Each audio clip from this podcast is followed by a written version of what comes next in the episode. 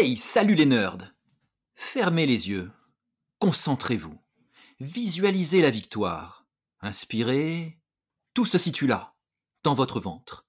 Expirez quand vous vous sentez atteindre la plénitude. Inspiration, hey Protection Maintenant, essayez les deux simultanément. Écoutez avec votre cœur, votre esprit, tout votre être. Vous devez apprendre à esquiver n'importe quel coup. Comme ça, vous gagnerez. Bien. Maintenant, chaussez lunettes et appareils auditifs, parce qu'on embarque pour une heure de conversation sur la culture thaïlandaise. Sawadikab. Bienvenue dans Monde de Nerd.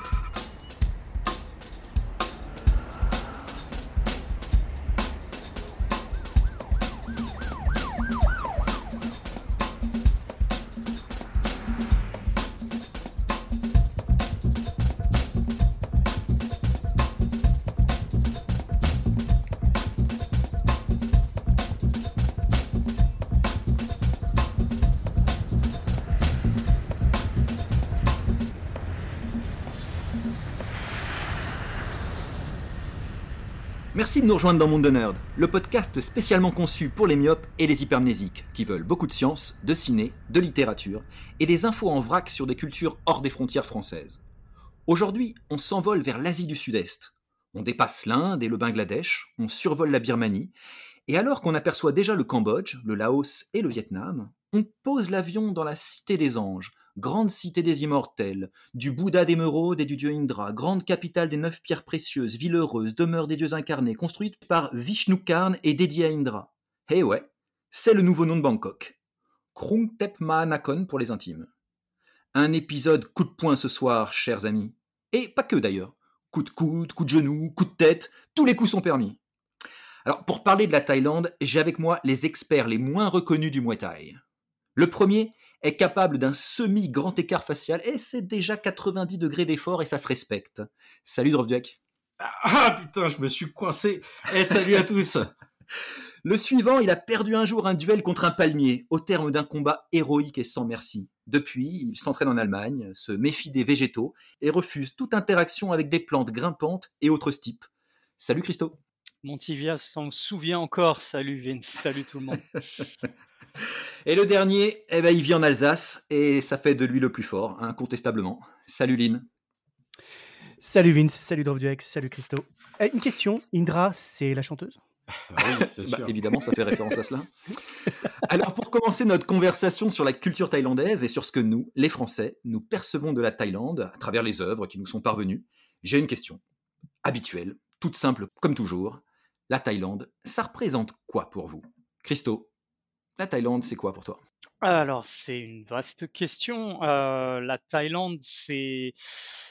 Bon, avant tout, c'est le Muay Thai pour moi. Très sincèrement, en tant que, en tant que grand amateur d'arts martiaux, forcément. Euh, c'est aussi certainement euh, dans ma jeunesse la première, la première vision que j'ai eue de ce pays, de par les, les films, on en parlera plus tard. Euh, c'est aussi une euh, gastronomie assez exceptionnelle et un pays euh, magnifique également que j'ai eu le, la chance de visiter. Ouais, tu es, allé en Thaïlande, ouais. Je suis allé en Thaïlande il y a, il y a maintenant pas mal d'années, mais, mais j'en garde un, excellent souvenir. C'est certainement l'une des, de mes destinations préférées.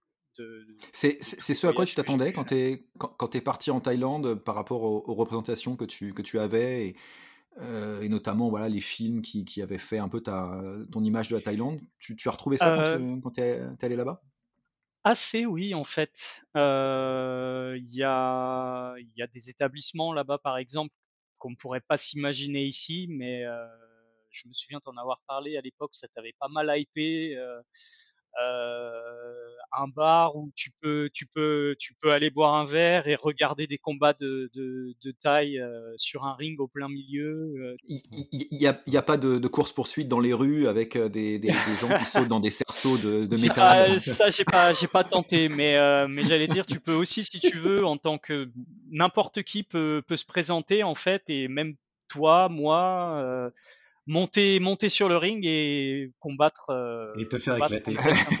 c'est euh, assez. en vacances. Ouais, non, non, mais je trouve ça assez, assez incroyable en fait. Euh, Ouais. C'est plus ce que c'était le Club Med. Hein, je Alors ça, c'est c'est ça, c'est intense maintenant. Le Club Med, c'est l'éclate. ouais. C'est ça. Et toi, Lynn, ça, ça, ça représente quoi pour, pour toi la, la Thaïlande?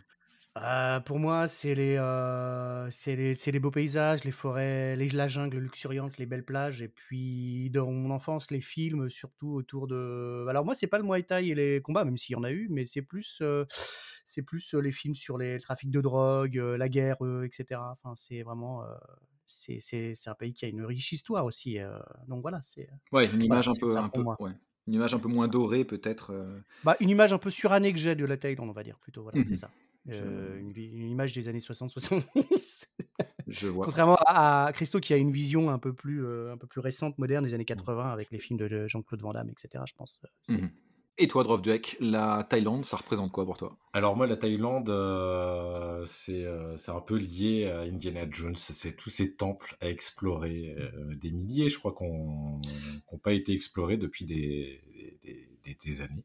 Ouais. Donc, euh, donc Ouais. voilà. Et c'est aussi, euh, quand on dit, euh, on parle de Thaïlande, je pense au crayon. Et plus précisément, je pense au taille crayon. Voilà. Merci. Cette blague n'était pas préparée, je m'y attendais vraiment pas. Absolument pas. Non, tu-. Alors sur les, sur les temples, il faut savoir qu'il y a 30 000 temples en activité. C'est-à-dire qu'il y a 30 000, euh, 30 000 temples. voilà, qui... Et puis, euh, bah oui, il y en a, il y en a d'autres, en effet, des, des temples perdus. C'est un peu de, de, de légende, je suis d'accord, avec, ça évoque euh, Indiana Jones. Même si euh, le, le temple maudit, hein, c'est pas, c'est pas en Thaïlande, on, on a l'impression, moi, quand j'étais petit, je croyais Ouais. que c'était le, le palais de Bangkok, et en fait c'est le palais de Mhm. Et donc on est, on est pas loin. Alors peut-être qu'il... euh, Ouais, George c'est Lucas, pas ça très loin du palais pareil, de pareil que je toi, j'ai eu, la, j'ai eu la même méprise. Ouais. Et ouais, ouais, enfant, enfant, on croyait que c'était en Thaïlande, et, et non. Et en fait, c'est C'est- en Inde. Ouais. Et c'est en Inde, ouais, ouais. Ça s'est longtemps appelé le royaume de Siam, la, Oui. la Thaïlande, hein, d'où les chats, les chats siamois. Pays du sourire aussi, on, on évoque, euh, on évoque ça. Les gens sont souriants, Christo, là-bas, en Thaïlande? Extrêmement, oui. Et Ouais. très serviable. Est-ce qu'ils ont de bons orthodontistes? Ah, Il y a ça. Non, non, c'est vrai, c'est un cliché, mais c'est c'est un cliché véritable. Hmm, hmm. Alors, j'ai- j'ai j'ai- j'ai ent- j'ai entendu, ou j'ai lu quelque part, euh, qu'il y a un, un- un respect vraiment de, très fort de, de- de la monarchie. Et j'avais même lu cette anecdote qui disait que euh, avant le- une séance au cinéma, alors je ne sais pas si tu as eu l'occasion d'aller au cinéma en Thaïlande, euh, les gens se levaient et que, euh, eh bien, euh, on, on jouait l'hymne, l'hymne thaïlandais, euh, avant les séances de, de, films. Alors, j'ai pas eu, j'ai pas eu euh, Ouais, l'occasion d'aller au ciné en Thaïlande, non, donc je peux pas te dire. Je, Ouais. tu me Et, l'as. et- et- et- et qu'il est euh, interdit, par exemple, de euh, marcher sur un billet, parce que euh, Ah ouais. bah voilà, il y a, il y a Les l'effigie fiches du roi. Du roi donc, Ah, carrément? Ah ouais, oui. ouais. Ah oui. Donc c'est vraiment très, euh, très sérieux. C'est, et- c'est un autre côté de l'inflation, j'aurais tendance à dire. Eh ben peut-être, ouais. ouais. bon, il y a des, euh, il y a des personnalités euh, thaïlandaises qui, qui vraiment me- valent le coup euh, qu'on qu'on- qu'on regarde un petit peu plus près euh, en, en Thaïlande. Il y a celle du roi, euh, évidemment.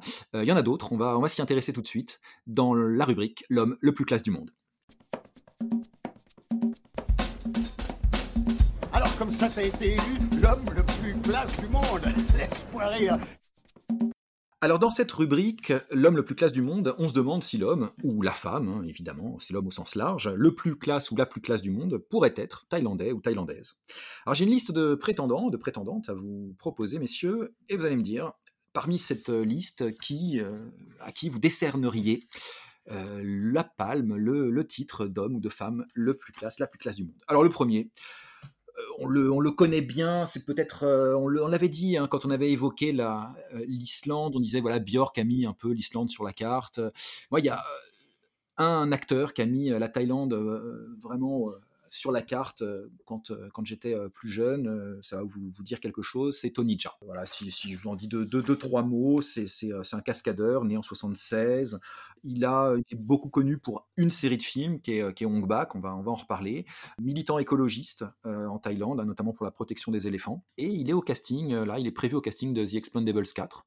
Euh, moi, c'est, voilà, quelqu'un que j'aime bien, Tony Jaa. J'aime bien ses films et chaque prise de, de parole, je trouve, je trouve intéressant. Ensuite, je vous propose la famille royale parce qu'on veut pas se brouiller. Euh, donc on va on va tous les citer. Hein, on va pas, on va pas on va- voilà. Donc il y a Ramaneuf. Voilà. Alors il nous a quittés, mais on lui rend hommage. Voilà. Le, le- le podcast euh, Monde d'honneur rend hommage au roi Ramaneuf.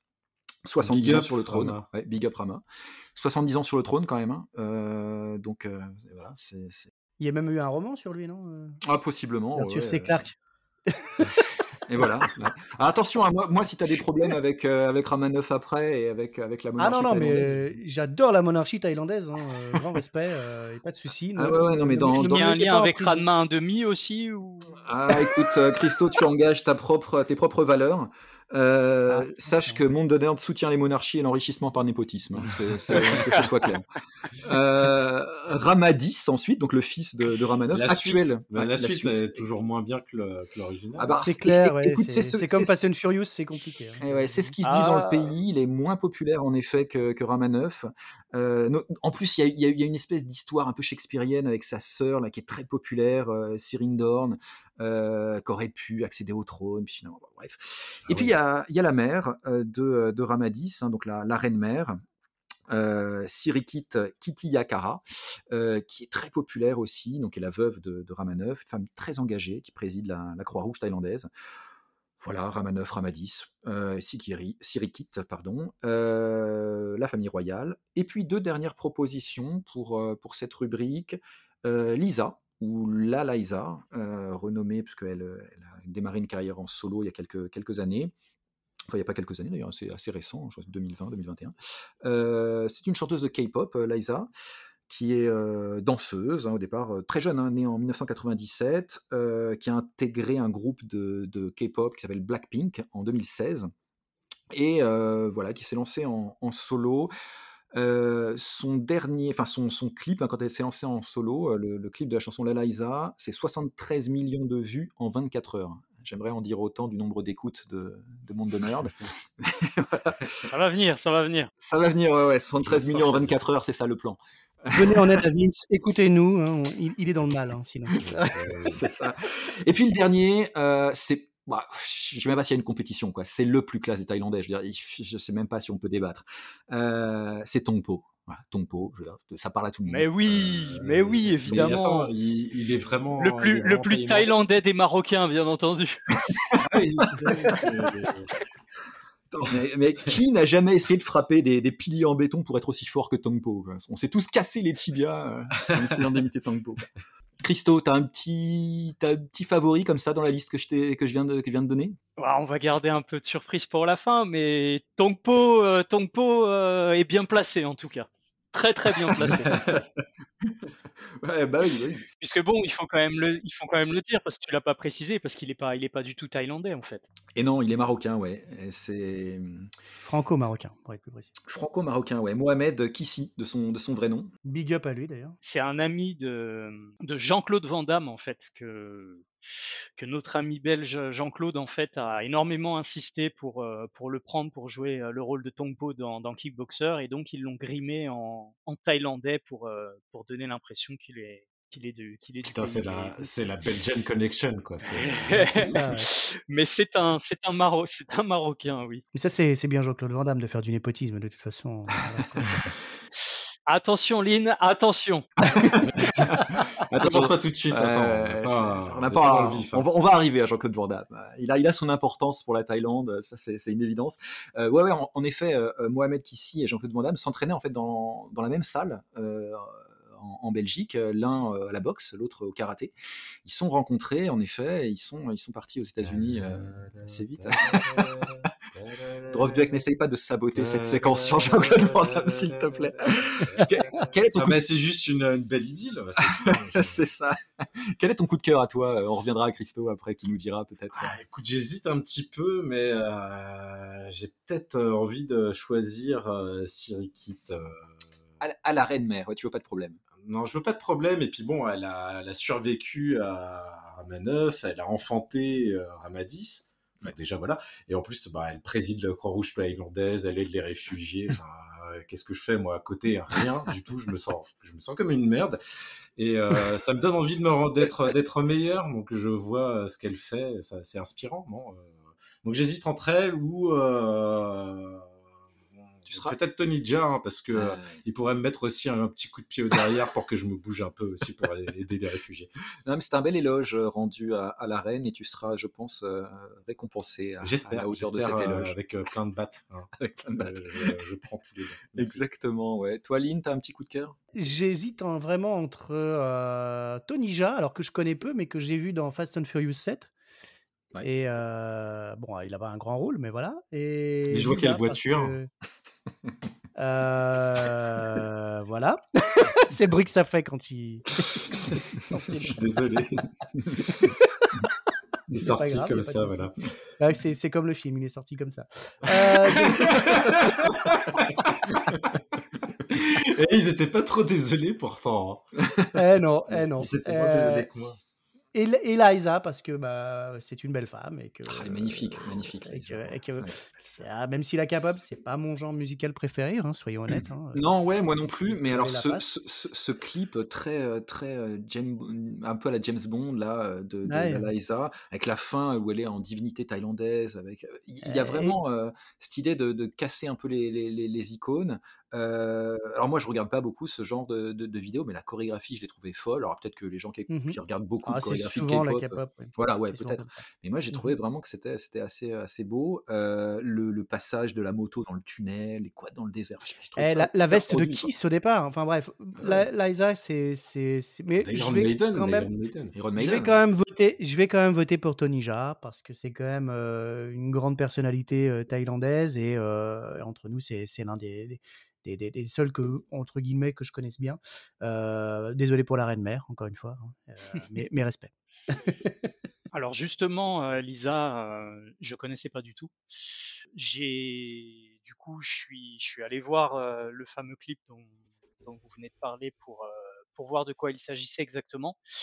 Je vais être très sincère avec vous, j'ai même pas réussi à écouter le, le, le- la chanson jusqu'au bout tellement. Non, mais est-ce que c'est de la musique Est-ce que c'est de la musique qui s'écoute avec la musique? Est-ce que le, la vidéo sans le son se suffit pas à elle-même? Alors voilà, c'est ce que j'allais dire. Effectivement, c'est une charmante jeune femme, elle est très belle, mais euh, ouais, non, enfin, c'est vraiment pas mon style de musique. Ok, à qui tu donnes ta voix, Christo alors? Oui. Hmm. Alors, comme je disais, euh, Tongpo Bah, est très très bien placé. Je Ah pense que jamais personne au monde ne, ne tapera un pilier au- en béton avec son tibia aussi bien que Tongpo. Mais, ouais. euh, mais évidemment, je donne ma voix à Tony Jaa, qui Alors, est deux voix Jaa. un artiste euh, martial euh, assez exceptionnel, euh, qui, comme tu l'as l'as dit au début de la rubrique, a quand même placé la, la Thaïlande sur la carte pour, euh, pour nous, en tout cas en France. Ouais, ouais. Moi, moi, clairement Euh, aussi, hein, cl- cl- clairement aussi, c'est Tony Jaa. euh, euh, le Hong Bak, moi, ça avait été une telle claque, quoi. C'est fait sans doublage, sans effets spéciaux. Euh, Bon, On va en reparler, ouais, on va en reparler tout à ouais, l'heure. ouais, mais attendez, mais euh, vous abusez, franchement. Mais Siri Kit, quoi, elle est sur tous les iPhones. Elle, la meuf, elle est hyper serviable. Tu lui demandes des trucs, elle te dit. Et franchement, et vous votez pour un mec qui fait dans, qui tourne des films d'action, quoi. Mais hé, les mecs, faut redescendre un peu. Drop du Drop du Pour une fois qu'on est d'accord avec Christo, enfin moi et Christo, je veux dire, célébrons. Non, mais moi, je suis pas d'accord que vous soyez d'accord. ouais, mer- merci, Sirikit. Ah, on, on sent, on Merci. sent que, que, que Drop du est, est un féodé à la, à la monarchie. euh. Ben ouais, ouais, et, et- et aux nouvelles technologies après. ok.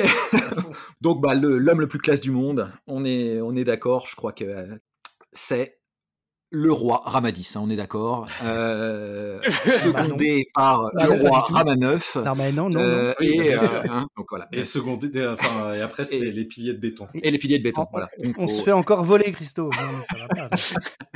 Longue vie, longue vie et gloire au roi. Euh, donc tout naturellement maintenant, euh, on va s'intéresser à ce qui a pu nuire en France, euh, à l'image de la Thaïlande, parce que bah voilà, on, a affaire à un beau pays, à une belle culture, mais bah, dans, ce qui nous est arrivé dans ces dernières années, dans la pop culture notamment, il y a des choses qu'on pu pu quand même casser un petit peu l'image très positive qu'on peut se faire de la Thaïlande. Et c'est la rubrique intitulée La mousse au chocolat du patron. Ah, encore une chose.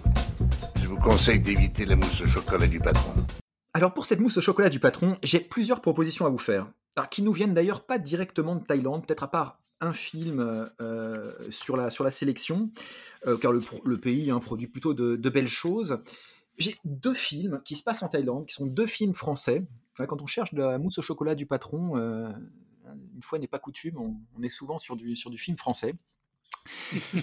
Alors le premier que, que, que je vous propose de ne surtout pas regarder, voilà, je ne vais pas lui faire de la pub parce que vraiment c'est affligeant, c'est lamentable. Euh, c'est un film qui est sorti en 2016 de euh, Franck, tu devrais faire autre chose, Gaston Bide. Euh, Pattaya, voilà, je je comprends pas ce film, je sais pas, est-ce que je manque de second degré, de troisième degré, de sens de la dérision, j'en sais rien, mais c'est euh, une horreur, c'est un festival de clichés surtout, la banlieue, euh, les transsexuels, la prostitution, donc la, la Thaïlande, euh, qu'on assimile souvent, enfin qu'on associe souvent à, à- à ces thèmes-là. euh, c'est lourd, c'est potache, euh, c'est- je, je supporte pas ce, ce film, c'est une, souffrance. Euh, vous voulez que je vous remette en, en tête le, le pitch ou ça ira? Euh, Bah, je sais qu'il y a un nain qui s'appelle Tongpo quand même, donc rien que pour ça. Oui, c'est ça. C'est peut-être hyper second degré, hein, c'est peut-être grosse dérision, j'en sais rien, mais moi j'ai trouvé ça hyper, euh, hyper lourdingue. Euh, voilà, donc je sais pas, ça sert à mon avis à rien de s'infliger, ce film. Euh, Lynn, ouais, tu, tu... Alors, non, moi j'ai pas vu Pattaya. Euh, j'ai vu très peu de films de, de ce réalisateur, euh, Monsieur Gaston Bide. En même temps, euh, avec un bide dans son nom, je, je me dis que ça doit pas être forcément de la qualité. hein, euh, Voilà, bah, c'est à, la, c'est à la hauteur de ce genre de blague, par exemple, tu vois. Oui, voilà, j'imagine bien, oui, tout à fait.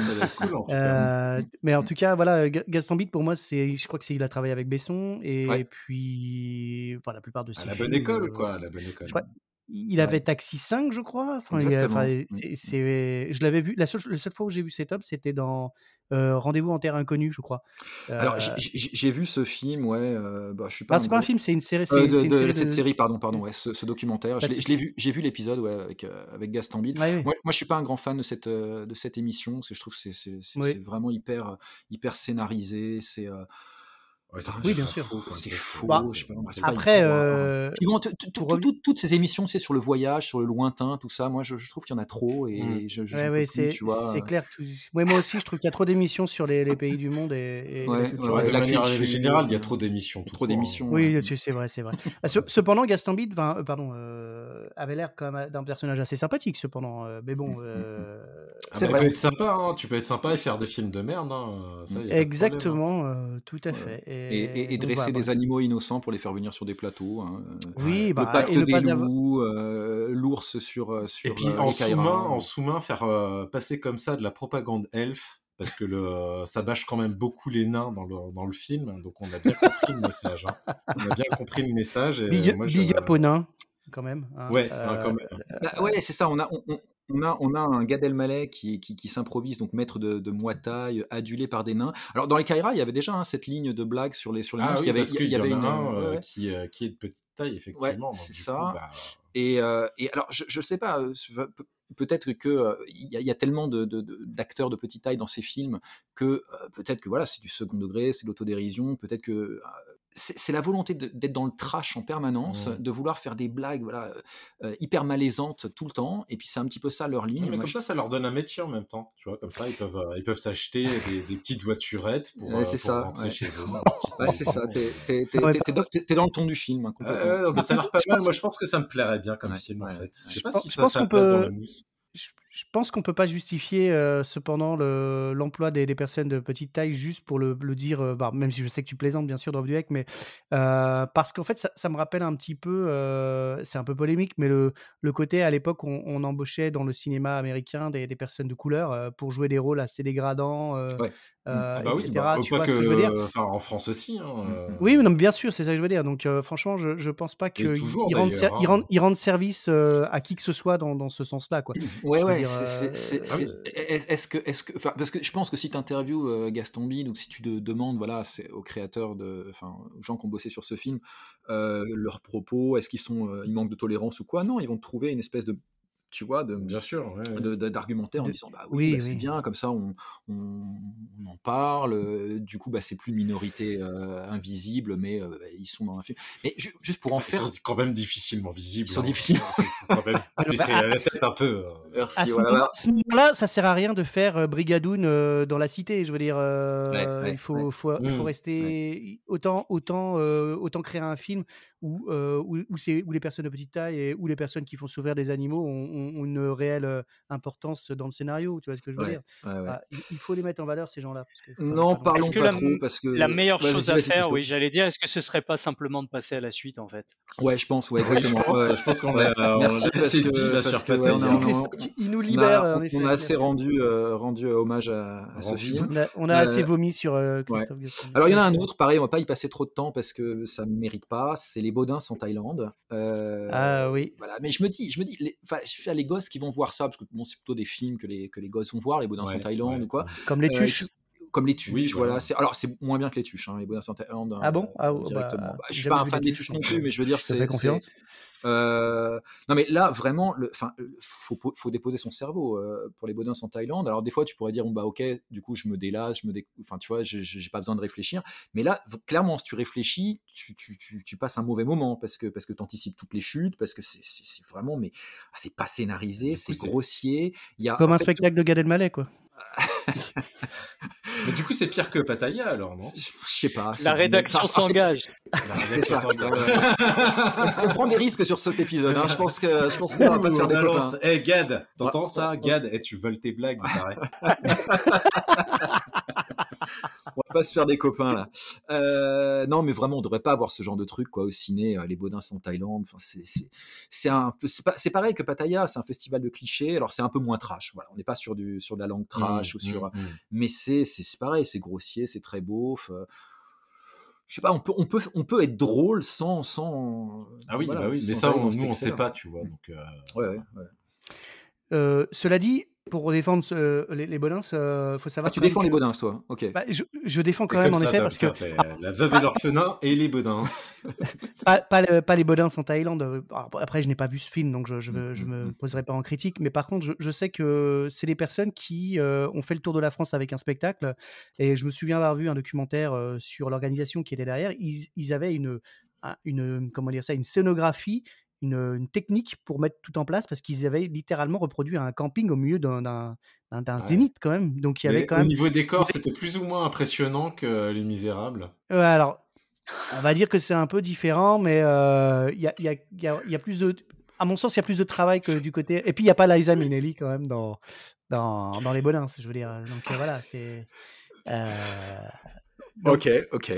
Voilà. Si Les Bonins, c'est quand même moins bien que Les Misérables, euh, ça, ça- ça- ils avaient quand même une certaine qualité de, présentation, on va dire. Mais bon, après, voilà, j'ai pas vu le film Les Bonins en Thaïlande, donc je ne me prononcerai pas dessus. J'ai une troisième proposition de, mousse au chocolat, euh, mais à côté de, des, deux films dont on vient de parler, euh, c'est c'est- un chef-d'œuvre quoi. Mais bon, quand même, à l'époque, ça avait été un moment un peu douloureux. euh, c'est La plage de Danny Boyle qui Mhm, se passe en mhm. Thaïlande, qui est tourné d'ailleurs, je crois, euh, en Thaïlande, hein, au ouais. sud, de, sud de la Thaïlande. Moi, j'ai pas compris ce film. Alors, je sais pas si si, euh, si on. Ah bah c'est le festival des clichés, euh, ce Mm, film mm. aussi. hein. Là, on, est- on est dedans. euh, Ça se veut pas être euh, une comédie, euh, la plage, mais c'est c'est dur, quoi. Puis c'est porté par un des meilleurs duos euh, du cinéma français, Virginie putain, ouais. Ledoyen et Guillaume Et Canet, Guillaume Canet, qui ouais. jouent absolument euh, comme des pieds, quoi. Enfin, c'est c'est horrible. Ouais, ouais, Y a y Léo Il y a Léo, il y a euh, Léo, qui ouais. joue dedans. C'est pas le, c'est pas son meilleur film non, Non, plus. Hein. non, euh, C'est pas le meilleur film de Danny Boyle, c'est le meilleur film de personne en fait. Ouais, ouais, non, non, c'est c'est un film qu'on C'est, peut, qu'on peut euh, éviter aussi. C'est Ouais. c'est pas le film où il y a un avion qui s'écrase sur une plage et il trouve des, des, des, des, des, des, des Non, ça c'est laboratoires Lost. secrets. Ça c'est Lost. J'ai pensé à la même c'est chose. ce que j'allais dire, c'est C'est ça. Lost, ça, ouais. tu confonds. Ah, c'est- Et c'est et c'est mieux Lost, hein, euh, sauf la fin. oui, oui, c'est mieux. Ouais, oui, j'imagine. Euh, et puis, euh, bah, là, une dernière, peut-être aussi, une dernière mousse au chocolat, un film qu'on peut éviter, c'est Born to Fight, euh, sorti en 2004, euh, qui est un film d'action, de combat un peu décevant, qui, où il n'y a pas tellement de fight euh, Ah. a priori. Est-ce qu'il est né au moins?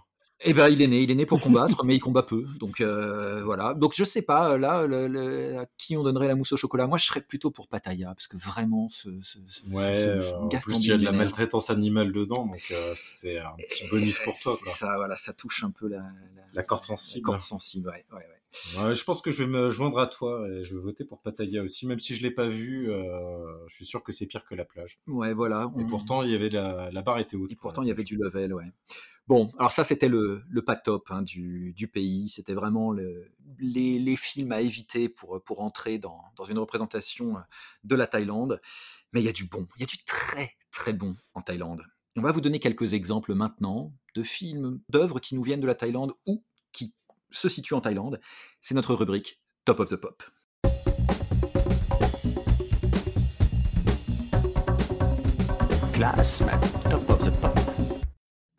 Top of the Pop ce soir, messieurs, euh, principalement cinématographique. Parce qu'il y a pléthore de films magnifiques, alors soit thaïlandais, soit, comme je disais, dont le récit euh, se situe en Thaïlande.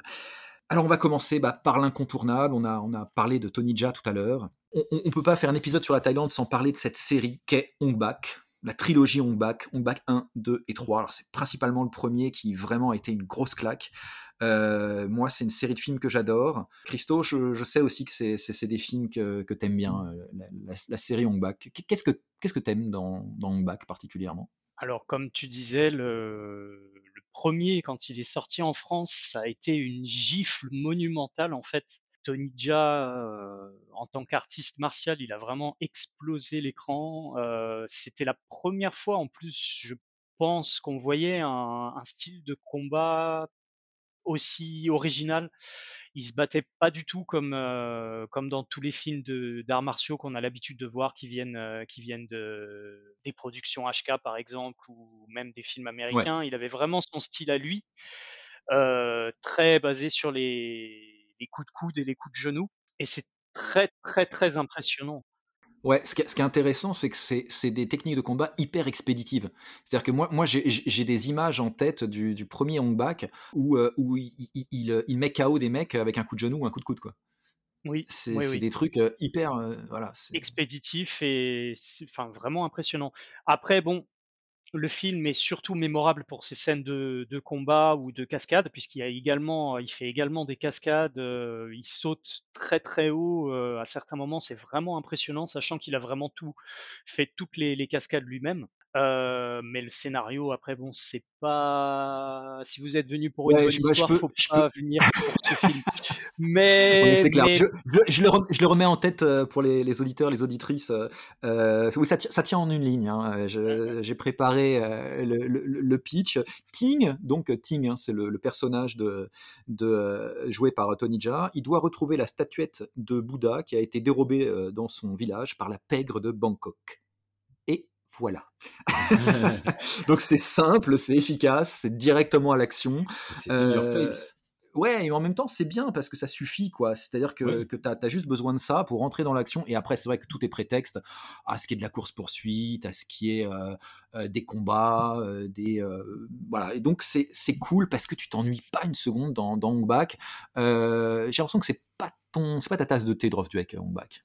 Alors c'est pas que c'est pas ma tasse de thé, c'est que je les ai pas vus tout simplement. Ouais, effectivement, les films de baston ça a jamais été trop mon truc parce que je suis une brêle et que euh, ça me rappelle trop de mauvais souvenirs où je me faisais taper.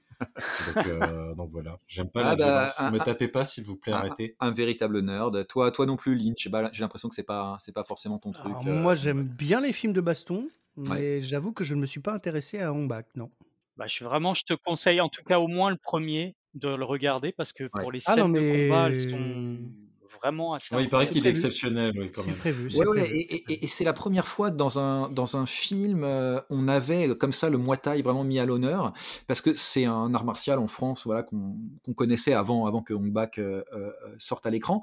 Mais là, il y a une approche assez traditionnelle en plus des entraînements, c'est lié aussi à la religion, hein, Mhm. au, au- au bouddhisme. Il y a des katas, c'est assez rare de voir des katas de, de, de Muay Thai en fait.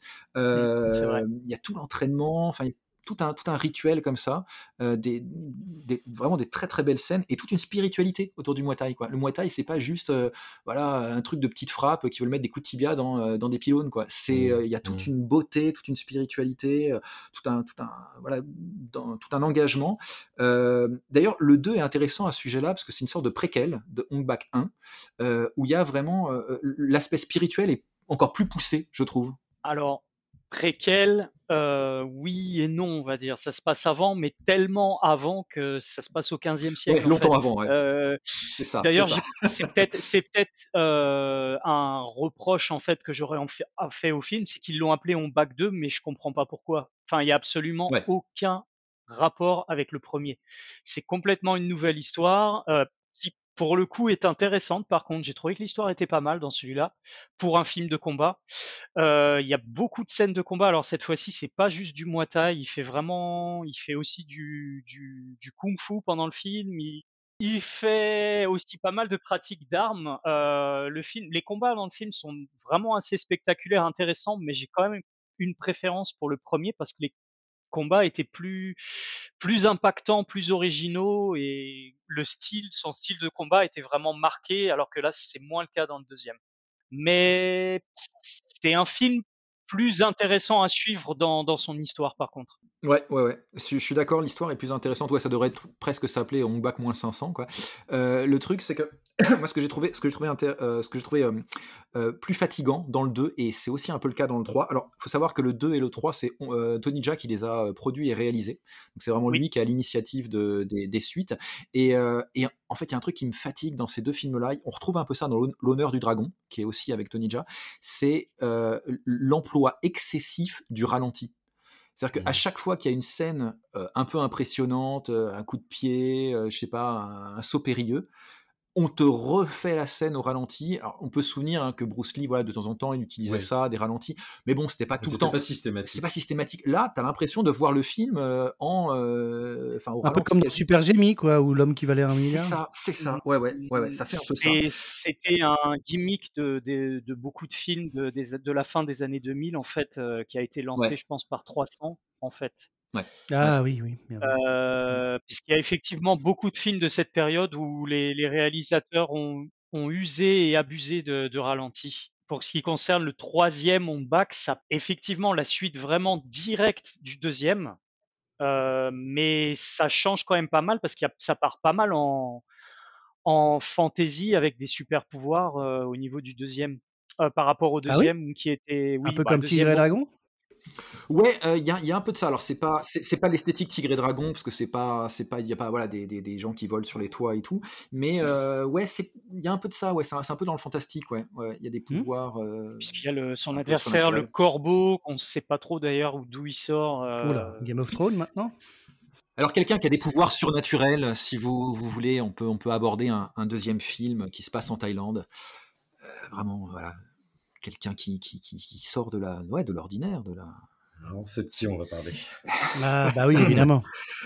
On va parler de De Saint Nicolas Cage. évidemment, notre maître à avec, tous. euh, avec Bangkok Dangerous, qui est un film que j'adore. Moi, c'est vraiment, vraiment un film. Alors, c'est un film de série B, on va pas se le cacher. Euh, il est pas rangé, voilà, dans les, dans les, euh, dans les, dans les grandes, euh, dans les grandes étagères des, des cinémathèques. Et pourtant, il mériterait peut-être. C'est un bon film d'action. T'en as pour, mais t'en as pour ton argent. Ah ouais, quand t'as grave. acheté, quand t'as Ouais, acheté ce ouais, DVD, j'ai- j'ai tu-. Voilà, t'es pas trahi, quoi. Tu sais à quoi tu t'attends et t'as un bon film. Je m'attendais pas à passer un aussi bon moment, ouais. Merci les frères Pang. Respect les frères Pang. Respect les frères tu Pang. dit que c'était un franchement, remake ouais. de, leur, euh, de leur propre film. Absolument. oui, il y a un ça. Bangkok Dangerous euh, qui avait été réalisé par, euh, par les frères Pang. euh, et en fait, ouais, ils font le- eux-mêmes leur, le remake avec, euh, avec Mhm. Nicolas Cage. Euh, et t'as- Ah, Nicolas Cage qui apporte une plus-value indéniable hein, Clairement. film. Ah bah son, qui, son- euh, honnêtement, Ah. moi, je je sais pas si je serais allé jusqu'au bout si euh, j'avais, si Nicolas Cage n'était pas dedans. Exactement, Drovdu. C'est ce que j'allais dire. J'avoue que j'ai regardé le film aussi pour, euh, pour le pour l'émission parce que je l'avais pas vu.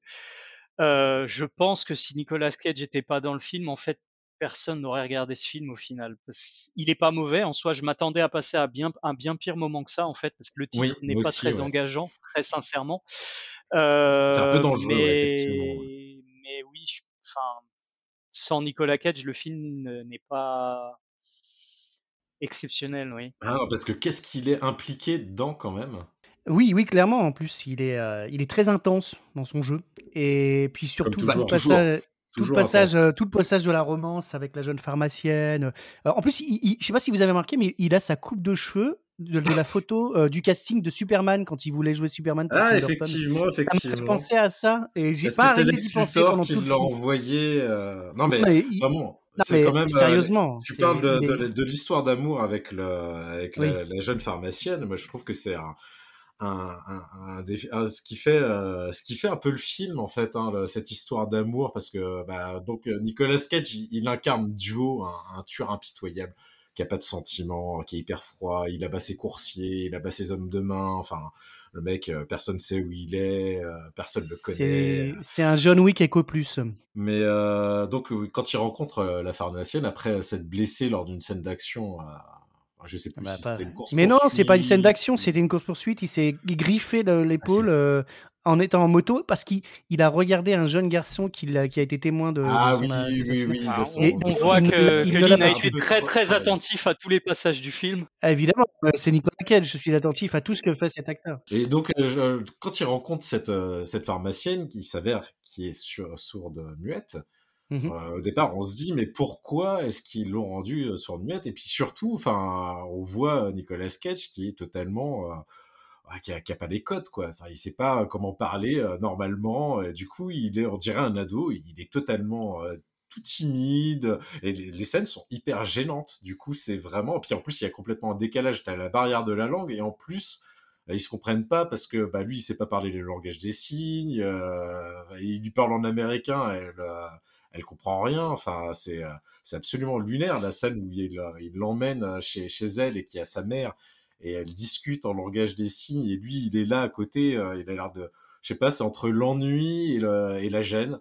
Il est là, il attend et cette scène-là, elle est quand même hyper lunaire. Enfin, je me demandais, mais qu'est-ce qui se passe là? C'est quoi ce Oui, film c'est Euh, le film dans le film en fait. très étrange.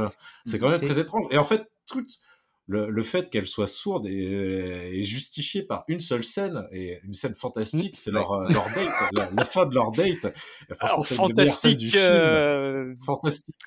euh, oui, si l'on veut, mais Ah, fantastique parce que ça justifie complètement le fait qu'elle soit sourde. Mais euh, donc euh, bon, pour euh, resituer un peu pour nos éditeurs, euh, donc euh, ils- tous les deux vont euh, font une, euh, sortent ensemble, ils l'invitent au restaurant, ils mangent épicé et, et on comprend hein, que Nicolas Cage quand il mange épicé, il mange pas un peu épicé quoi, ça, il en sue, hein, il il est vraiment, euh, il en peut plus. euh, Et il il en manger des souffrance. petites feuilles pour pour que ça aille un, un peu mieux.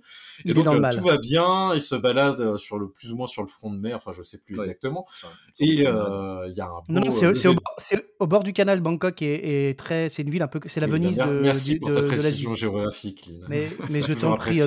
Duec. Ça se euh, passe à Bangkok, euh, ce film bah oui, ça, parce que c'est ah, dangereusement. oui, c'est Bangkok. dangereux, ouais. Oui, oui, oui. Enfin, c'est dangereusement Bangkok. euh, enfin, dangereusement Bangkok.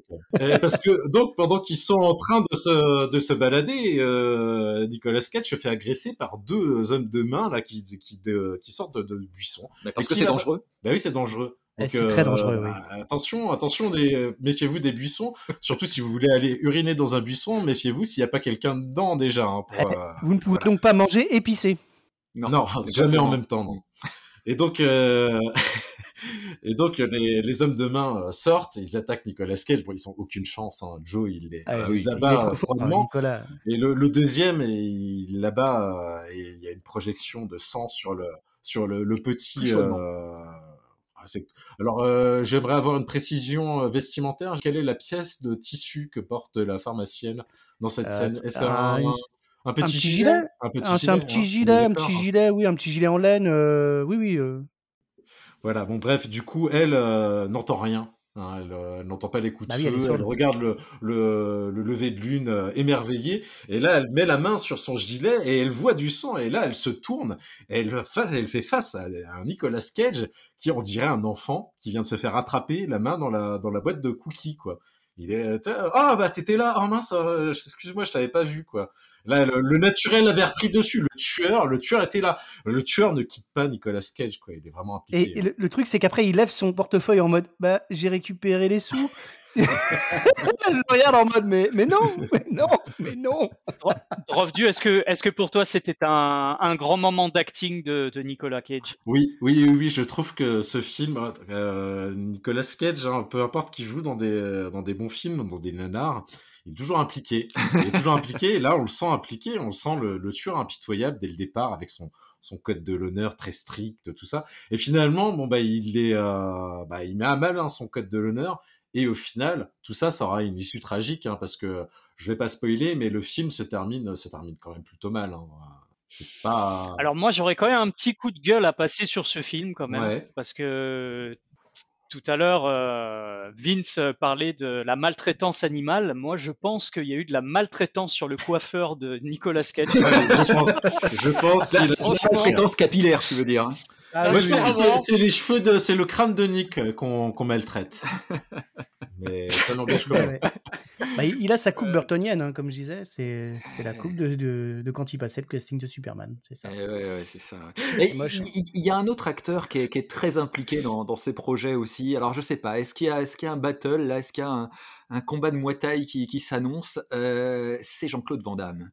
Alors je Ah sais pas oui. si ça vaut, euh, si ça vaut la Ah. performance de Nicolas Cage dans Bangkok Dangerous, mais un autre film qui se passe en Thaïlande, euh, c'est Kickboxer. Et Kickboxer avec Jean-Claude Van Damme, moi c'est des grands grands Ouais, c'est quand souvenirs. même- C'est quand même. ah, Il n'y a pas de, de scène de danse dans Bangkok Dangerous et c'est quand même dommage. Il y a la scène que- de danse de Kickboxer. ouais. Parce Ah, que mais oui, la Kickboxer, la scène de danse, c'est quand même. euh, Enfin, là, Jean-Claude, ouais, il est intense. c'est énorme ce Et, passage. et oui. Nicolas Cage ne jouera jamais aussi bien le grand écart que Jean-Claude Van Eh Damme. ouais, Ça, c'est ça, vrai, c'est ça, vrai, Ah exactement. bah, Alors, si, c'est- si, Nicolas Cage a fait le grand écart entre la comédie et le sérieux avec le. le- le- Mais par contre, Nicolas Cage, il a quand même donné des high kicks. Hein, euh, on l'a déjà vu à l'issue d'émissions télé où il Et donne des et- high kicks comme et, ça dans, et- et il se bat hein, dans, dans Jujutsu avec Tony Jaa d'ailleurs en 2020. Ah oui, c'est vrai. euh, Nicolas Cage se bat. Ouais, c'est- Ah oui, et puis lui, il fait pas venir des, des acteurs euh, marocains, pour jouer des Thaïlandais, euh, ouais. passer euh, des Thaïlandais. Mais oui, et recentrons le débat. Revenons à Kickboxer Ouais, parce, que c'est parce sérieux. que j'ai l'impression que là, là c'est peut-être The Film quoi. Je pense que. Je Ah pense bah là, on entre en religion, là, clairement. Ah bah complètement. voilà. Euh, je vous remets le pitch en tête. hein, c'est Kurt, donc qui est joué par euh, par Monsieur Van Damme, qui part venger son frère en Thaïlande. Euh, donc son frère, euh, à l'issue d'un combat, euh, est paralysé, un combat qu'il a qu'il a perdu contre Tongpo. Et donc il y a Puisque son frère est champion, champion de, champion de, De des. États-Unis de, kickboxing. de kickboxing, ouais, c'est ça. Ah, son Et, frère n'est pas un pilier en béton Je, je me rappelle bah, plus. il, il est pris pour un pilier en béton par, euh, par Tongpo. Et donc, euh, bah, Kurt, le, le pauvre Kurt, qui est, le, qui est le- le- le frère qui vient voilà, euh, essayer d'aider son frère en Thaïlande, lui, il n'est pas, euh, il est- pas un champion, lui. C'est pas, il n'est pas euh, très très fort au départ euh, en arts martiaux. Et donc, on a bah, tout l'entraînement mythique de, de Kurt dans, dans le film. Ah, je- je- voilà, je- Avec les noix de coco balancées du sommet de Ah, l'arbre c'est sur les abdos. C'est magnifique, ça. Le fameux coup de tibia contre le palmier. Ouais, ouais, ouais. Ah, c'est Ah, les scènes d'entraînement, ouais, que de le- souvenirs. Mais c'est ça, dans le temple, euh, son maître, son maître, c'est c'est- c'est- c'est- c'est génial. Alors il n'est pas thaïlandais, hein, son maître, c'est euh, c'est Denis. Il est euh, algérien. c'est ça. Ça a l'air d'être assez récurrent dans le film, en fait. Il n'y a aucun Thaïlandais. Est-ce que t'as un Thaïlandais qui a été maltraité pendant ce tournage? C'est ça, en fait. Il est tourné à Vitry, il faut le savoir. Ah. C'est- je- alors Christo, toi, je sais que tu as pratiqué un peu les, les arts martiaux euh, euh, dans, ta, dans ta jeunesse. Est-ce que euh, est-ce que c'est le genre de film qui t'a qui t'a poussé à entrer dans un dans un dojo à kickboxer? Alors, c'est pas ce film-là qui m'a incité à commencer les arts martiaux, puisque celui celui qui m'a commencé, qui m'a incité à commencer les arts martiaux, comme beaucoup de jeunes de mon époque, c'était Bruce Lee. Ouais. Mais en tout cas, c'est un film qui a beaucoup contribué à vouloir euh, m'entraîner comme un fou euh, pour pouvoir réussir aussi. T'as essayé de faire le grand écart en, avec des cordes comme ça, en tirant Ah, pas avec des cordes, mais je me suis beaucoup entraîné à faire le grand écart, oui, puisque je voulais Ouais. moi aussi faire, euh, faire comme Jean-Claude, et ça c'est clair. Ouais, ouais, C'était faire vraiment euh, Mais- un, un idole de jeunesse pour moi. Ouais. Mais tu sais que euh, j'ai- euh, d'ailleurs, on, peut retrouver ça dans la, la playlist euh, sur, sur la chaîne YouTube de Monde de Nerd. Euh, Il y a une interview euh, de Mohamed Kissi euh, où il dit qu'il y a eu un phénomène euh, de, des, des, des jeunes ou des gens qui s'entraînaient au Muay Thai et qui tapaient euh, dans des pylônes en, béton, quoi. S'entraînaient Ah ouais. pour faire comme ton, Ah comme, ouais. comme ton pot, quoi. Et l'industrie euh, du béton était ravie Ah bah, c'est clair, c'est clair, ça a relancé beaucoup. Je me, je, m'en- je m'entraînais à renforcer mes tibias après avoir vu ce film. hein. C'est Ah ça. ouais? ouais, ouais, ouais. C'est- Je me donnais, je me donnais, je me roulais, je me roulais des, des, des, des- Attends, tu te roulais dans le béton? Non, je me roulais des, des, des- un- une barre, euh, une barre sur les, sur les tibias pour, euh, pour les, Ah oui. euh, Ouais, pour les, les Ah genre, Ouais, euh, ouais, ouais. Comme dans me- le. Les, les, les karatékas font ça, ouais, ils écrasent en fait les, les, euh, les, les, euh, les terminaisons nerveuses euh, du, du- Oh. du tibia ouais, pour, euh, C'est sympa, Ouais, dis donc. apprendre à taper sans, sans avoir mal, ouais. Et, euh, et ouais, ouais, il y a ces, ces scènes mythiques d'entraînement. Alors ça, ça a été repris dans plein de films, mais c'est ça a presque posé des codes quoi du, du- Mm. du film d'entraînement. Alors en Mm. fait, c'est pas des codes hein, que- qu'a posé euh. Kickboxer, hein, puisqu'il y a, y a eu énormément de films dans les années 80. Bah, il y a eu euh, Karate Kid avant, Karate Kid, évidemment. Il y avait eu, mais même tous les entraînements. Enfin voilà, c'est- un grand, un grand classique des, des films Bah, il y a eu. Police Academy aussi. euh. Voilà, oui, oui. Je sais pas si Police Academy. Ouais, ouais, c'est- ouais, euh, du coup, voilà, mais, euh, ouais, on peut penser au, au, euh, à la caricature de- des, des inconnus, voilà, où on avait euh, les Ah, mais oui, mais oui. euh, Jean, euh, c'était c'était Jean Valjean qui, qui s'entraînait, Valjean. Voilà. et puis euh, qui, qui- faisait le grand écart entre deux tonneaux et tout. Et, euh, et ouais, moi j'ai une admiration euh, vraiment folle pour, euh, pour JCVD, quoi. C'est vraiment, vraiment un acteur que je trouve, que je trouve Moi aussi, dingue. complètement. Alors voilà, est-ce que Complètement. est-ce que c'est c'est c'est c'est mieux ou moins bien que Jean-Claude euh, que, que, que Nicolas Cage? Ah bah c'est sûr qu'en voyant Kickboxer, ça te donne pas envie de prendre des cours à l'acteur studio, quoi, parce que Ouais, c'est clair. Bah, disons, que, Voilà. disons que autant Jean-Claude Van Damme est, est un excellent euh, artiste martial, euh, autant, euh, autant Nicolas Cage est un artiste tout court. Voilà, c'est peut-être voilà, euh, peut-être a- il y en a un, il- dans les deux, il y a un acteur, et l'autre c'est un très bon cascadeur, enfin, Alors, voilà, si un on- peu dramaturge, Ah, mais une, bon, doublure, une bonne doublure. oui, plutôt drama que Alors, si on va du côté de, de la dramaturgie, de- de- d'un film allez, un, un peu plus artiste quand même, un peu plus, plus expressif, on peut, on peut en venir à, à un film qui se passe en Thaïlande, là aussi. Alors on va quitter le, le- le monde... euh, ah, J'allais dire, on va quitter le monde du Muay Thai. En fait, non. Parce qu'il y a du Muay Thai dans ce film. C'est euh, Only God Forgives, euh, avec Ryan Gosling, euh, qui, est sorti, euh, qui est sorti en 2013, si ma mémoire est bonne Oui. qui est pas passé loin de la Palme d'Or. hein, il, avait, il était en, en compétition à Cannes. Alors, on retrouve un duo en fait euh, qu'on avait déjà dans Drive euh, de Ryan Gosling et euh, de Nicolas Refn euh, à la réalisation. C'est un film assez clivant, euh, Only God Forgives, parce qu'il plaît pas à tout le monde. C'est peut-être euh, aussi une- la marque des, des grands films. Moi, je le trouve exceptionnel. Euh, Drovjek, je crois que toi aussi, tu as, été euh, assez euh, interloqué par ce film. Bah, écoute, euh, j'y suis allé un petit peu à reculons parce que j'avais pas été très très très touché par Drive, euh, que j'avais trouvé un petit peu trop dans le revival des années 80. Voilà, je trouve qu'en fait on en a fait beaucoup sur ce film alors qu'il méritait pas non plus tant que ça et euh, j'étais agréablement surpris en fait par Only God Forgives. Alors après c'est clair que c'est euh, c'est très violent, Ouais, euh, c'est moralement c'est très discutable. Drive l'était aussi, hein, cela dit. C'est très esthétisant tout comme Drive, mais ça m'a plus touché en fait. Et j'ai trouvé que le, les images nocturnes, les cadrages qui sont vraiment très très beaux. euh, Ryan Gosling il est égal à lui-même, euh, c'est-à-dire qu'il est assez inexpressif, Ouais. mais ça colle bien à son personnage. euh. C'est ça, on pourrait se dire, bon, c'est C'est un... le moins qu'on puisse dire dans ce film en plus. hein. Franchement. Ouais, ouais, c'est Ouais. c'est clair qu'il est ouais, non, monolithique il avait- même. hein. Ah, il est, oui, oui, il est euh, minimum zéro. Là, enfin, euh, j'aurais bien aimé voir le même film avec Nicolas Cage, par exemple. Mais bon. Voilà. Est-ce qu'on n'aimerait pas voir n'importe quel film Oui, avec Nicolas Nicolas Cage? Cage, bien sûr, bien sûr, qui euh, dans la peau de, de John Malkovich, mais avec, euh, Avec Nicolas Cage, Cage. dans la Ça peau de serait- Voilà. Bah, Il y a un film qui va sortir euh, comme ça justement. Oui, bien sûr, ouais, ouais, je l'attends avec impatience. hein. Moi Mais c'est-. Non, mais c'est un, c'est un, moi, c'est un film que, que, que j'ai bien aimé. Alors, je remets le, le pitch en tête euh, pour, pour tout le monde. Donc, c'est Julian, qui est joué par, par Ryan Gosling, euh, qui est un mafieux. Donc, c'est c'est un personnage en plus qui est très sombre. Qui est, euh, alors, oui, en effet, il est, il est un peu taiseux, il, est, il parle pas beaucoup. Mais, mais voilà, c'est un, c'est un personnage qui, en plus, moralement, est, Ouais. est pas, voilà, est Mm.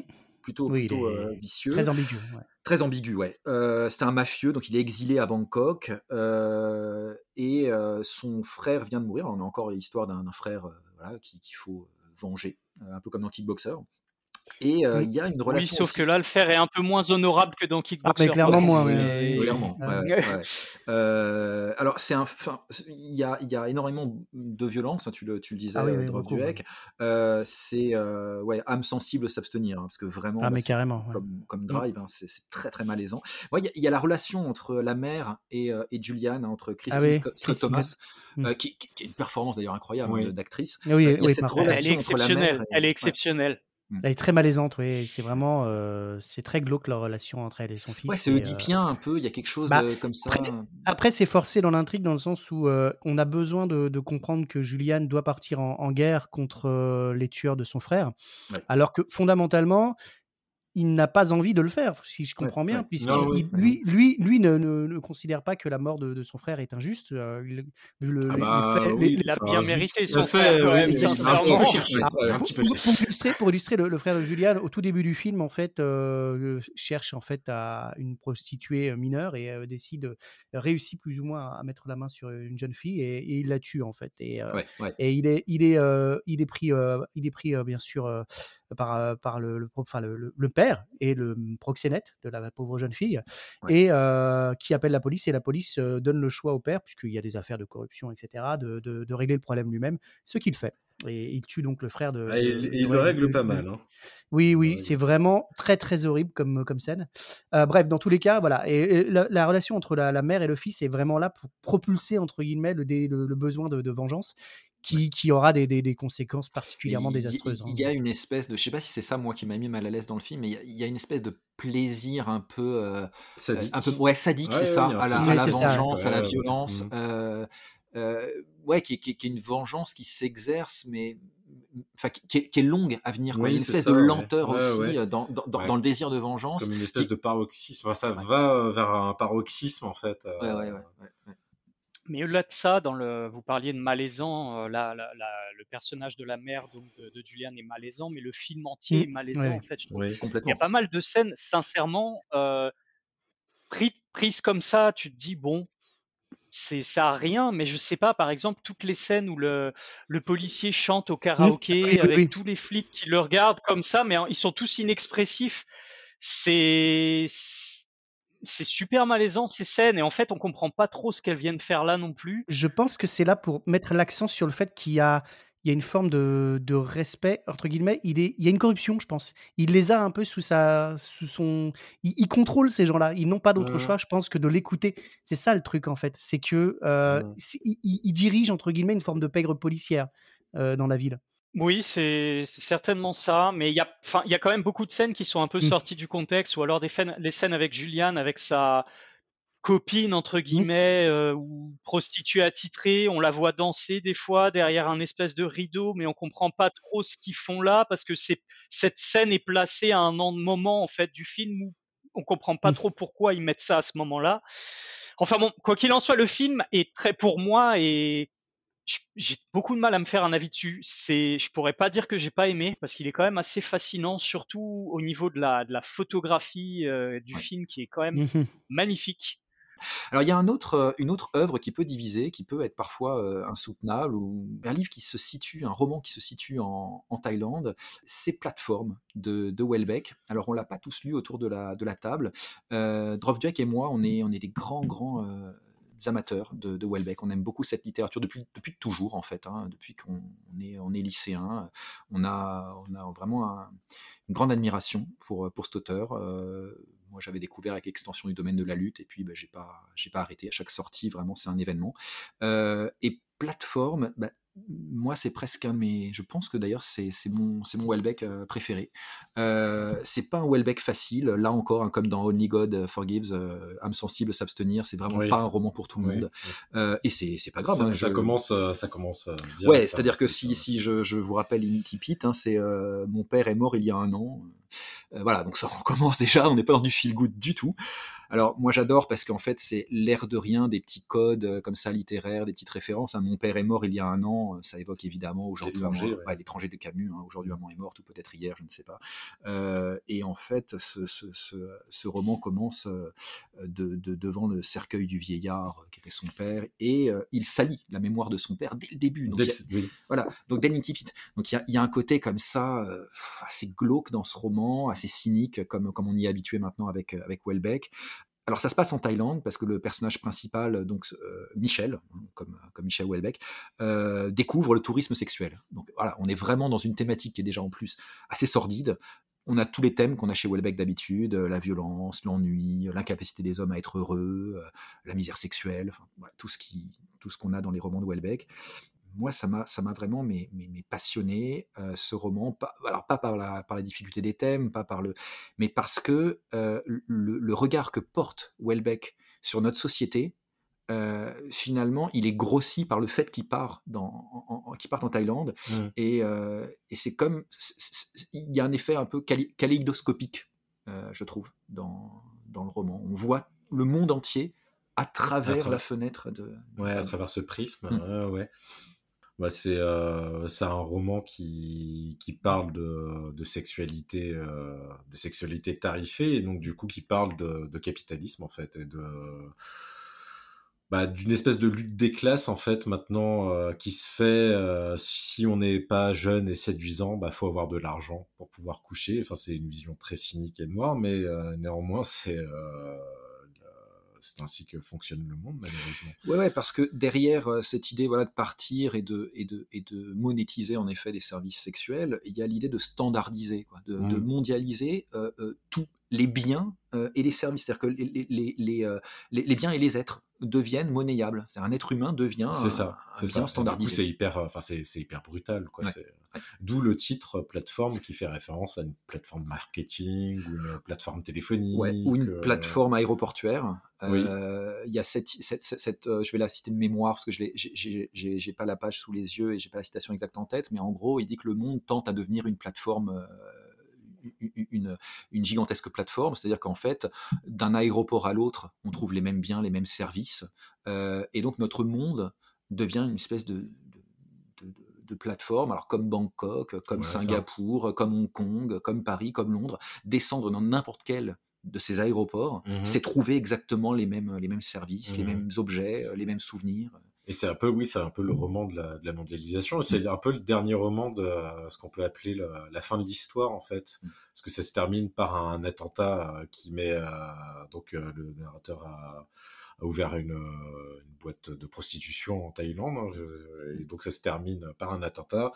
Donc, à l'époque de la sortie du livre, euh, bah, c'était en septembre 2001. euh, Enfin, c'était fin août 2001. Donc, il y a eu toute une polémique euh, autour de, de cet attentat islamiste qui a été Ouais. commis à la fin de- du livre Mm. polémique qui s'est terminée le 11 septembre 2001 euh, parce que apparemment il s'est passé quelque chose ce jour-là et, euh, et que du coup ça a donné raison à Welbeck qui euh, a toujours une, une- c'est c'est la marque des grands écrivains ça qui, qui arrive à palper euh, l'air du temps et à prévoir des, des choses euh, voilà euh, Ouais, il a, il, il a cette image maintenant, ouais, depuis, depuis 2001, hein, depuis une vingtaine d'années, il a maintenant cette image un peu de Cassandre, comme ça, Ouais. de, euh, de, de, je sais pas, de, de chaman fou, euh, qui, qui arrive à prévoir, à lire vraiment notre monde euh, euh, de façon un peu prophétique. Euh, ouais, il a, il l'a fait, il l'a fait plusieurs fois depuis. Euh, Là, tout simplement en décodant le, décodant le, le monde il arrive à dessiner les, les prochaines tendances ouais, les contours du monde à ce que font aussi les services de marketing. ou, Ouais. voilà, sauf que le- Michel le fait de manière plus talentueuse. Et oui, ouais, oui. Et plus drôle.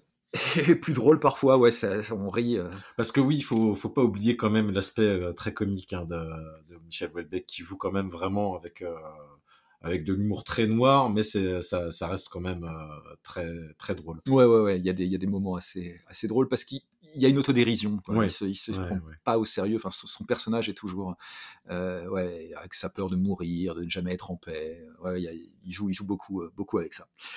Alors, ce qu'on peut dire à travers euh, toutes, toutes ces œuvres, euh, à travers voilà, les œuvres qui parlent de la Thaïlande ou qui se situent en Thaïlande, c'est notre façon de regarder les Thaïlandais, c'est de les regarder comme un peuple qui impressionne et qui même intimide d'une certaine manière.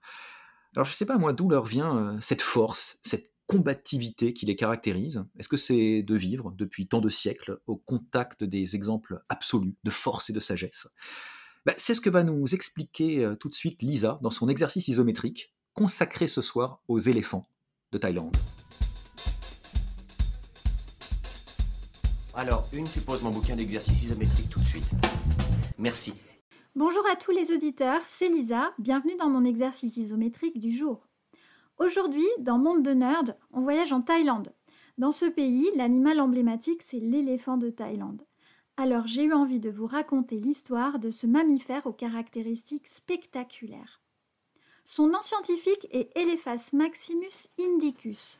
C'est une sous-espèce de l'éléphant d'Asie, Elephas maximus, qui a la plus vaste aire de répartition. On le trouve bien évidemment en Thaïlande, mais aussi en Inde et dans une dizaine d'autres pays. Dans tous ces pays, on peut observer des éléphants à l'état sauvage. L'éléphant d'Asie vit en moyenne 80 ans. L'adulte mange 130 kg de nourriture par jour, des herbes, des feuillages et des fruits frais qu'il adore. Le meilleur gâteau d'anniversaire pour un éléphant, d'ailleurs, c'est le gâteau de banane, ou plutôt une bonne quantité de bananes disposées en forme de gâteau. On peut d'ailleurs fêter les éléphants, tous les jours bien sûr, mais surtout lors de la journée mondiale de protection des éléphants le 12 août de chaque année. Cette journée est l'occasion de rappeler que l'éléphant d'Asie est encore plus menacé que l'éléphant d'Afrique et classé en danger d'extinction par l'UICN, Union internationale pour la conservation de la nature. Il est donc à protéger, surtout que c'est un des plus extraordinaires cas d'évolution morphologique chez les mammifères. Ces pachydermes, mammifères à la peau épaisse, ont une taille entre 2 et 5 mètres et un poids allant jusqu'à 5 tonnes, même s'ils sont plus petits et plus légers que leurs cousins africains. Deux énormes défenses à croissance continue, les plus grandes dents connues, ce sont les incisives supérieures, qui ont une fonction de défense, mais aussi d'attributs sexuels. Les autres dents, les molaires, sont énormes, pourvues de lames qui permettent de mastiquer et de broyer efficacement les feuillages. La trompe résulte de la fusion entre la lèvre supérieure et le nez et lui sert à respirer, à sentir les odeurs, mais a aussi une fonction préhensile. Et le crâne est énorme avec des os qui sont pneumatisés, c'est-à-dire creusés par d'importantes cavités remplies d'air, donc qui allègent considérablement son poids et qui compensent le poids important des défenses. comment sont apparus ces mammifères au caractère si particulier? Leur tout premier ancêtre connu s'appelle Phosphaterium escuyeri. C'est un petit mammifère de la taille d'un chien qui a vécu il y a 56 millions d'années, qui pesait une petite quinzaine de kilos. Il possédait un crâne avec un museau allongé mais pas encore de trompe et déjà des défenses. Ensuite, la transformation des caractères s'est faite au cours du temps dans les différentes populations, ce qui a fait apparaître tout un groupe de nouvelles espèces, les proboscidiens il y a environ 24 millions d'années, il s'est très largement dispersé et diversifié en Europe et en Asie, quand l'océan Tétis s'est définitivement fermé entre l'Afrique et l'Eurasie. On dénombre en effet 180 espèces fossiles. Phosphaterium est donc le stade très primitif de l'évolution des proboscidiens, la branche évolutive qui a donné les éléphants actuels, mais aussi les mammouths. Les derniers mammouths ont eux disparu il y a 4000 ans environ, et aujourd'hui, il ne reste que deux espèces d'éléphants, l'Oxodonta africana, l'éléphant d'Afrique, et Elephas maximus, l'éléphant d'Asie.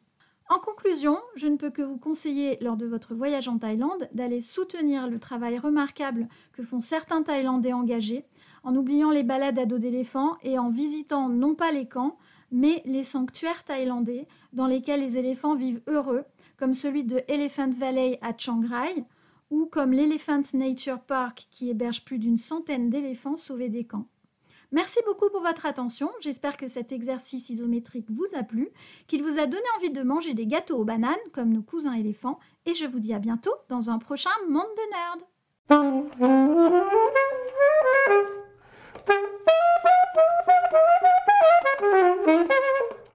Alors, on apprend avec Lisa que l'éléphant n'a pas toujours été énorme hein, dans, son, évolution. On est parti, elle nous disait, d'un chien, d'une quinzaine, enfin d'un ancêtre qui avait la, taille, la morphologie d'une sorte de, petit chien, jusqu'à jusqu'à 6, tonnes. Et aujourd'hui, il mange 130 kilos de nourriture par jour.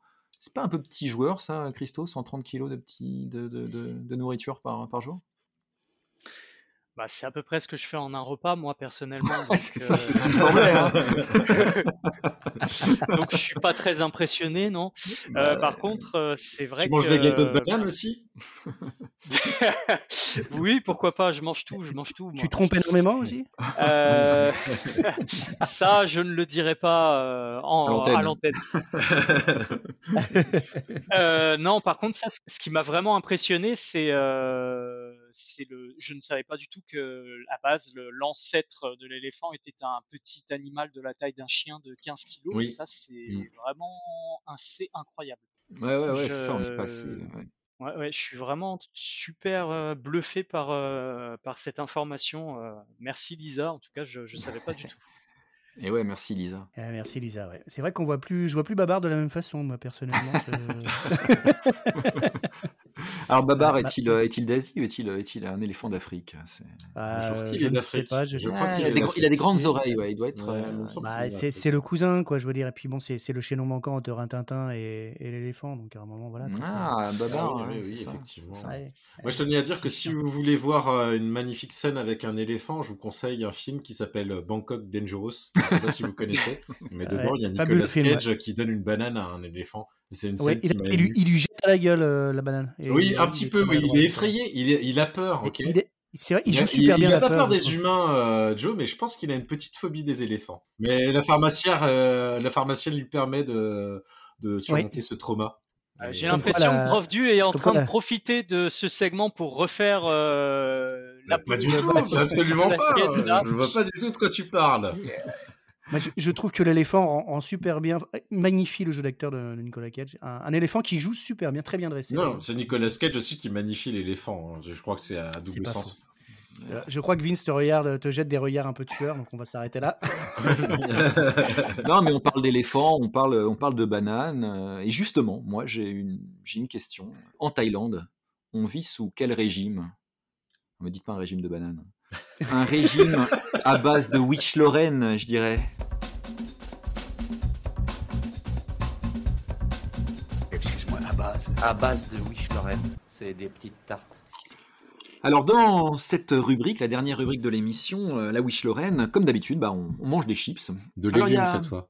Il y a des, il y a, y plusieurs euh, variétés de chips là autour de, autour de la table. On a, on a de la vitlotte, euh, on a, euh, On a de la pacote. euh. on a de la cracotte même. Ouais.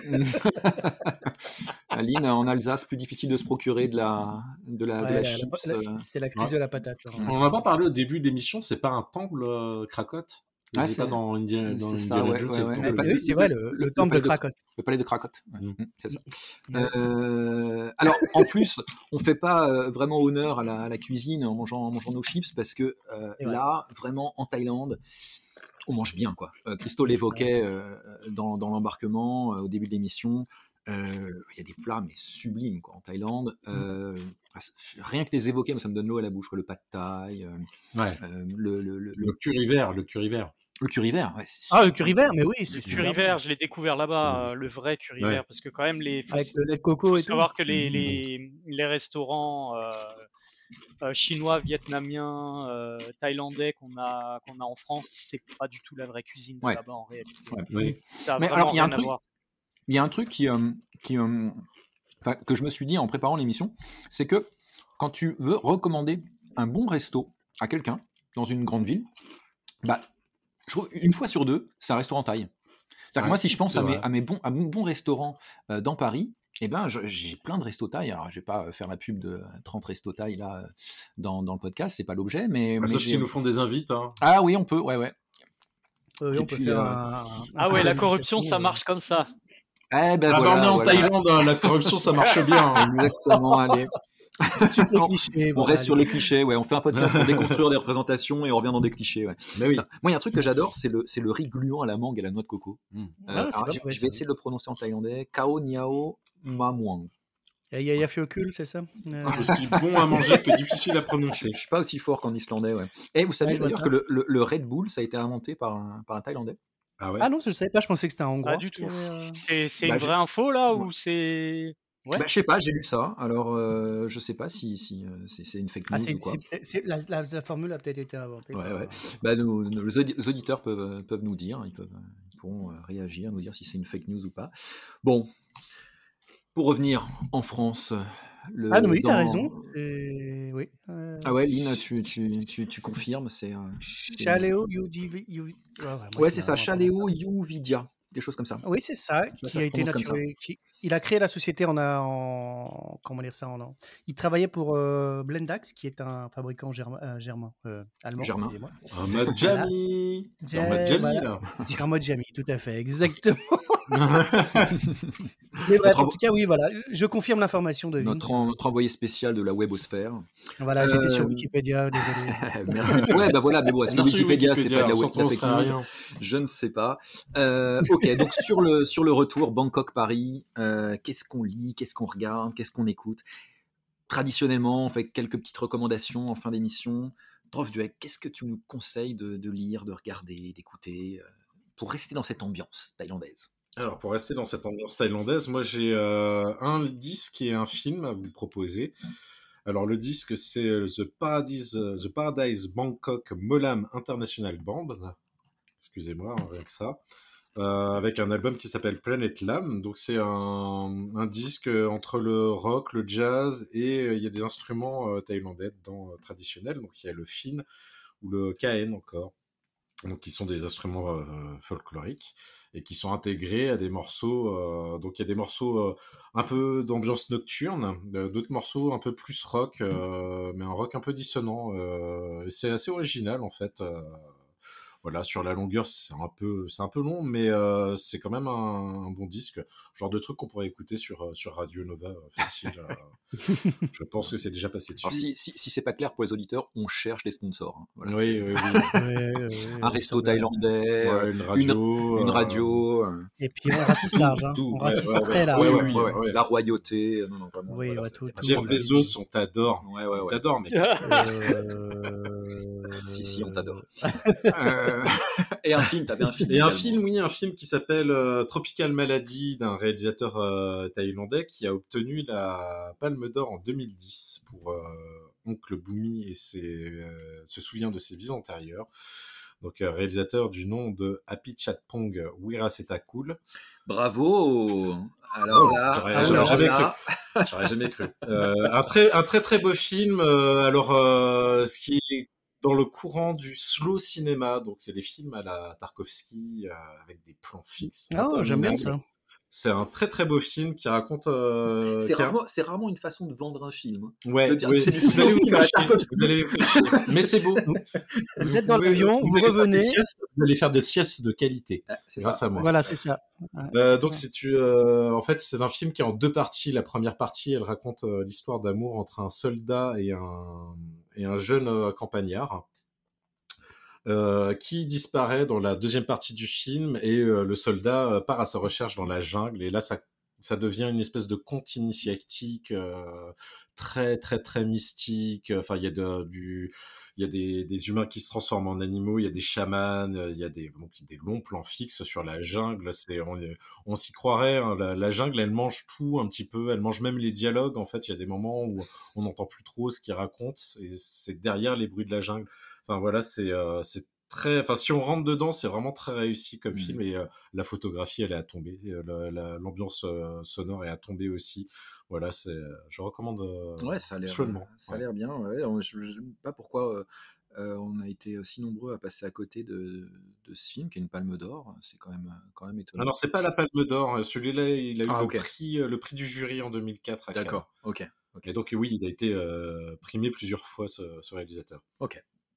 Toi, Christo, tu as une, une, recommandation à nous faire pour, pour revenir en, euh, Oui, en très brièvement, parce que bon, je dois, je dois dire que je triche un peu. C'est pas du tout une œuvre euh, thaïlandaise. Euh, je vais, je vais vous recommander un manga euh, qui est assez ancien maintenant. Je l'ai lu il y a une bonne vingtaine d'années, je pense.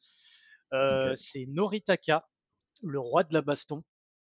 On reste donc sur le thème du Muay Thai. C'est un jeune euh, japonais, donc ça se passe au Japon, euh, qui est au lycée. Euh, il est amoureux d'une d'une jeune fille, comme dans beaucoup d'histoires dans les mangas ou les shonen en général. Euh, ouais. Et cette, euh, cette fille dont il est amoureux euh, se retrouve un jour à lui dire euh, qu'elle déteste les faibles. Alors du coup, il, euh, il, décide de devenir fort et il va s'entraîner ah, à bah voilà. bataille. Euh, c'est un manga humoristique aussi beaucoup. Enfin, il y a des il y a des combats euh, très très très impressionnants dans le dans le manga, mais c'est surtout surtout un manga humoristique. Il est très très drôle. Euh, je vous le je vous le recommande. Il est il est vraiment vraiment sympathique. Ouais, ça a l'air cool avec tous les, tous les ingrédients du shonen, quoi, euh, le lycée, euh, l'histoire d'amour, euh, oui, l'entraînement, la baston. Oui. C'est un Ouais, manga les entraînements, les ou, entraînements euh, sont, oui, c'est vraiment le, le cliché des mangas avec les entraînements un peu à la, à la tortue géniale dans Dragon Ball aussi. Enfin bon, Com- c'est Combien de volumes euh, dans, dans cette, euh, sur cet euh, œuvre 16 si je me trompe pas. Ah, Ok. ça va, ça reste assez Ouais. concis comme, Mm. euh, Ouais, comme point. ça reste raisonnable. Mm, Super. Tout à fait. Je vous ai Euh, peut-être dit une bêtise, hein, mais je sais que c'est pas, en tout cas, il y a pas, il y a, il y a en 16 ou 18 quelque chose comme ça. Il y a moins de 20 Ouais, volumes. Dans la Il y a moins vingtaine, de 20 quoi, c'est volumes. ça. Dans la C'est- vingtaine. Ok, c'est- d'accord. c'est pas. One Piece, c'est pas Fairy Tail. Oui, voilà, c'est ça, non, pas non, une non, œuvre ça, ça pas- du coup assez rapidement. Ok, Mm, c'est chouette. ça marche. Ouais, ça a l'air cool. ouais. Euh, Lynn, toi, tu as une, t'as une recommandation un peu nostalgique, euh, si, si je crois. Oui, hein. bah oui, puisque je t'en ai parlé avant. Euh, Donc dans l'idée, c'est que euh, bah moi en fait c'est c'est mon premier contact avec la Thaïlande quand j'étais gamin et euh, c'était à la télé sur France 2 quand ils rediffusaient les James Bond et euh, c'est l'homme au pistolet d'or. Euh, Ah, alors c'est des, paysages qui ont été souvent repris dans les films et aussi dans James Bond où ils sont revenus une ou deux fois je crois, Ouais. mais ils sont apparus pour la première fois dans, dans, dans l'homme au pistolet d'or et ils ont été plus mis en valeur dedans. Hmm. Donc Ouais, voilà, c'est devenu mythique. hein. Ouais, c'est ça, tout à fait. Mm. Ouais. Mm. euh, c'est bah, c'est un lieu extrêmement touristique depuis Ouais, d'ailleurs. ouais c'est ça. Les, James. Bond girls qui sortent de, de, de- de la mer, c'est un peu, c'est un peu l'image iconique qu'on a aussi. De...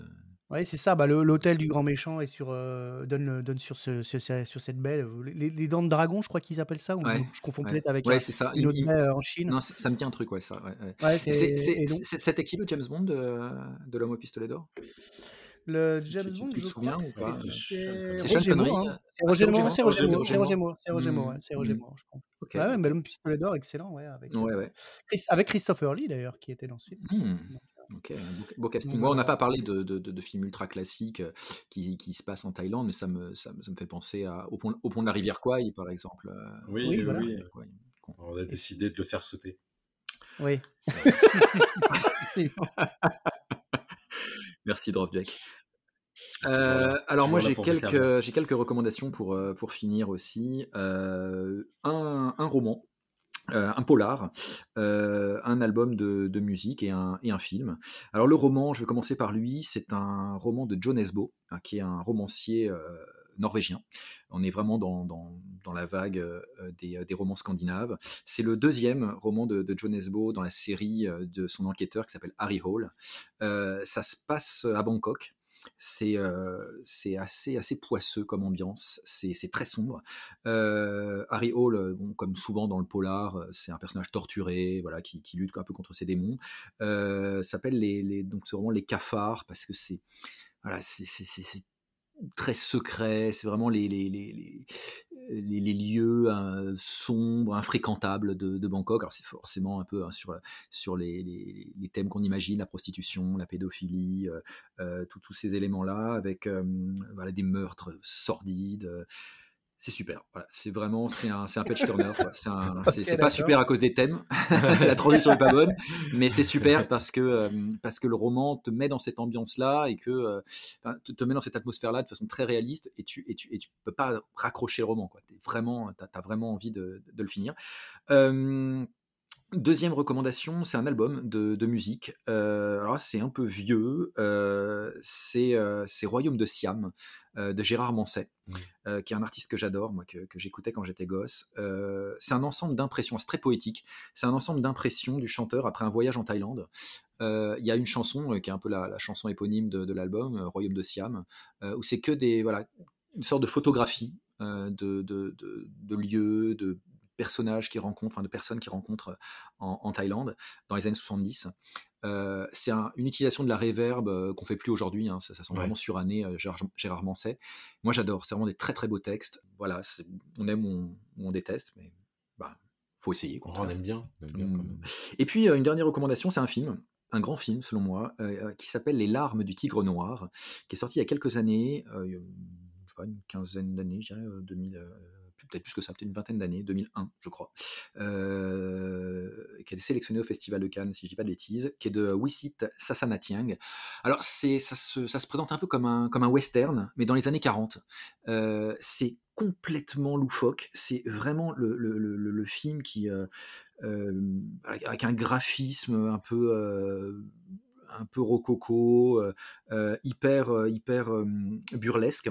En fait, c'est du noir et blanc qui a été colorisé. Mm. Donc c'est vraiment euh, bah, unique comme, comme film. On a l'impression d'un coloriage d'enfant sur un, sur un film en noir et blanc. Et, et c'est c'est vraiment génial.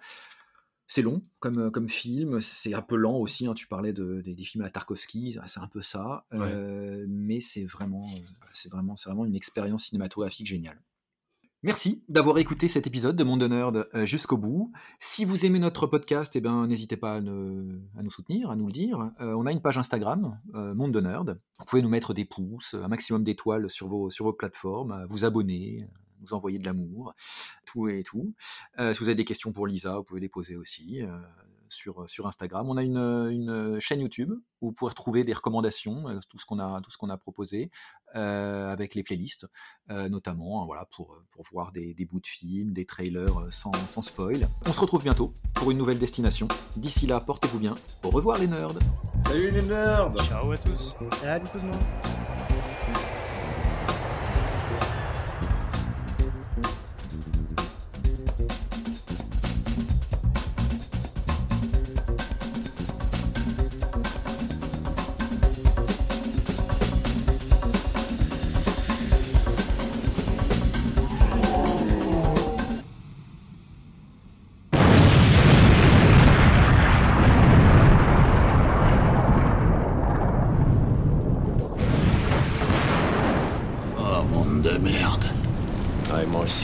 Le dire, monde de merde.